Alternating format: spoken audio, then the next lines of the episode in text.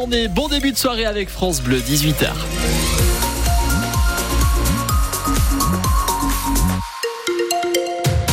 Bonsoir Thomas Lavaux. Bonsoir Nicolas, bonsoir à tous. Beaucoup d'accidents ce soir Nicolas.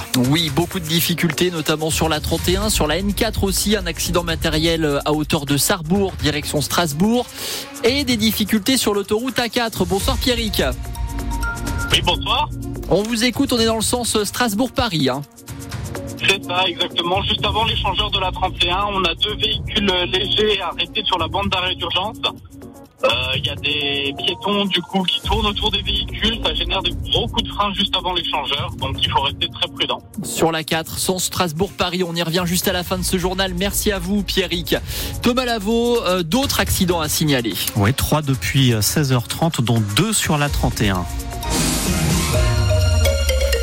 Le premier dans le sens montant à hauteur de Metz, deux véhicules accidentés, une personne prise en charge par les pompiers. Dans le sens descendant au niveau de la sortie Mézières-les-Metz, un accident matériel, pas de blessés euh, là.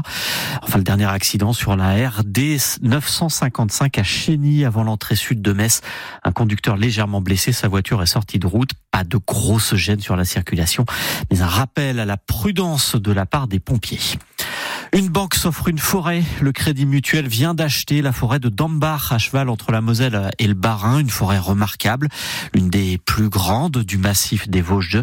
Le 4600 hectares, un million d'arbres, sept essences différentes. C'est rare apparemment d'en avoir autant. Et puis de nombreux étangs. Alors qu'est-ce qui peut bien pousser une banque à vouloir acquérir une forêt? Nicolas Terry, le président du Crédit Mutuel, l'a expliqué chez nos confrères de France Inter. Au lieu de distribuer des dividendes ou de racheter des actions, nous sommes une entreprise mutualiste. On consacre 15% de nos résultats, eh bien, à ça, directement, sans objectif financier. Et la forêt de Dunbar, c'est une pépite. C'est 23 000 tonnes de CO2 capturées, de carbone capturé. Donc, contrairement à beaucoup d'entreprises françaises qui se sont dégradées, c'est une très très belle forêt qui continue de, cap de capter du carbone et on va l'entretenir, la gérer, l'accompagner pour qu'elle continue à être ce puits de carbone dont on a besoin.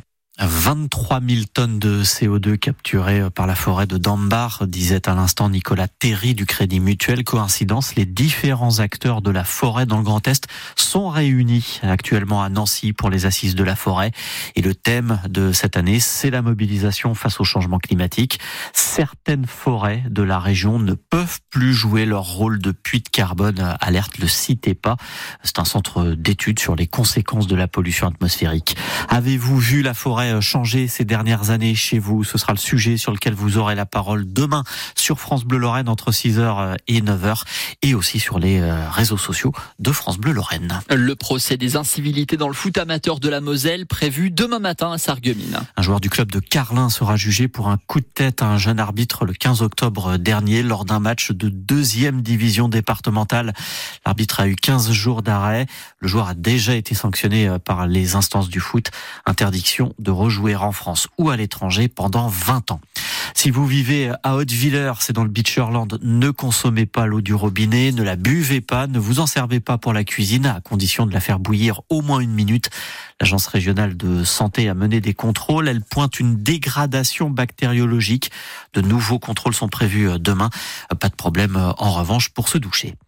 À Rennes, c'est la confiscation d'un téléphone portable qui pourrait être à l'origine de la réaction d'une collégienne de 12 ans. Ce matin, elle a poursuivi sa prof d'anglais dans les couloirs du collège avec un couteau.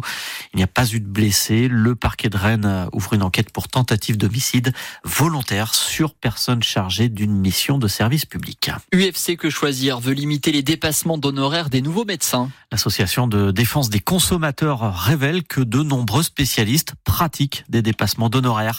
70% des gynécologues, 66% des ophtalmologues, 48% des pédiatres. Et ce, alors qu'il existe déjà une option de pratique tarifaire maîtrisée qui permet un dépassement.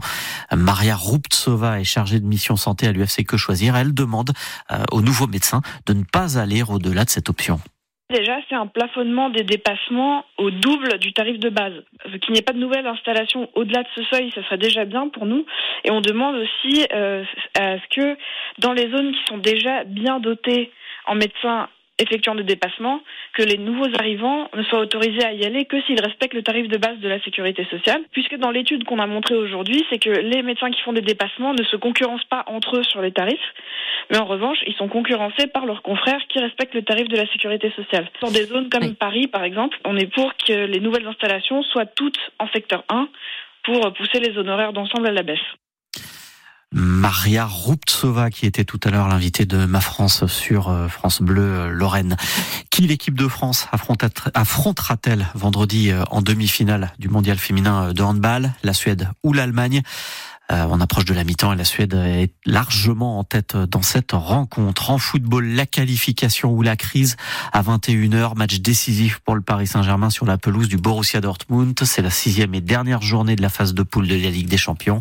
En cas de victoire, Paris sera qualifié. En cas de match nul, les Parisiens seraient en grand danger hein, si Newcastle venait à l'emporter face au Milan.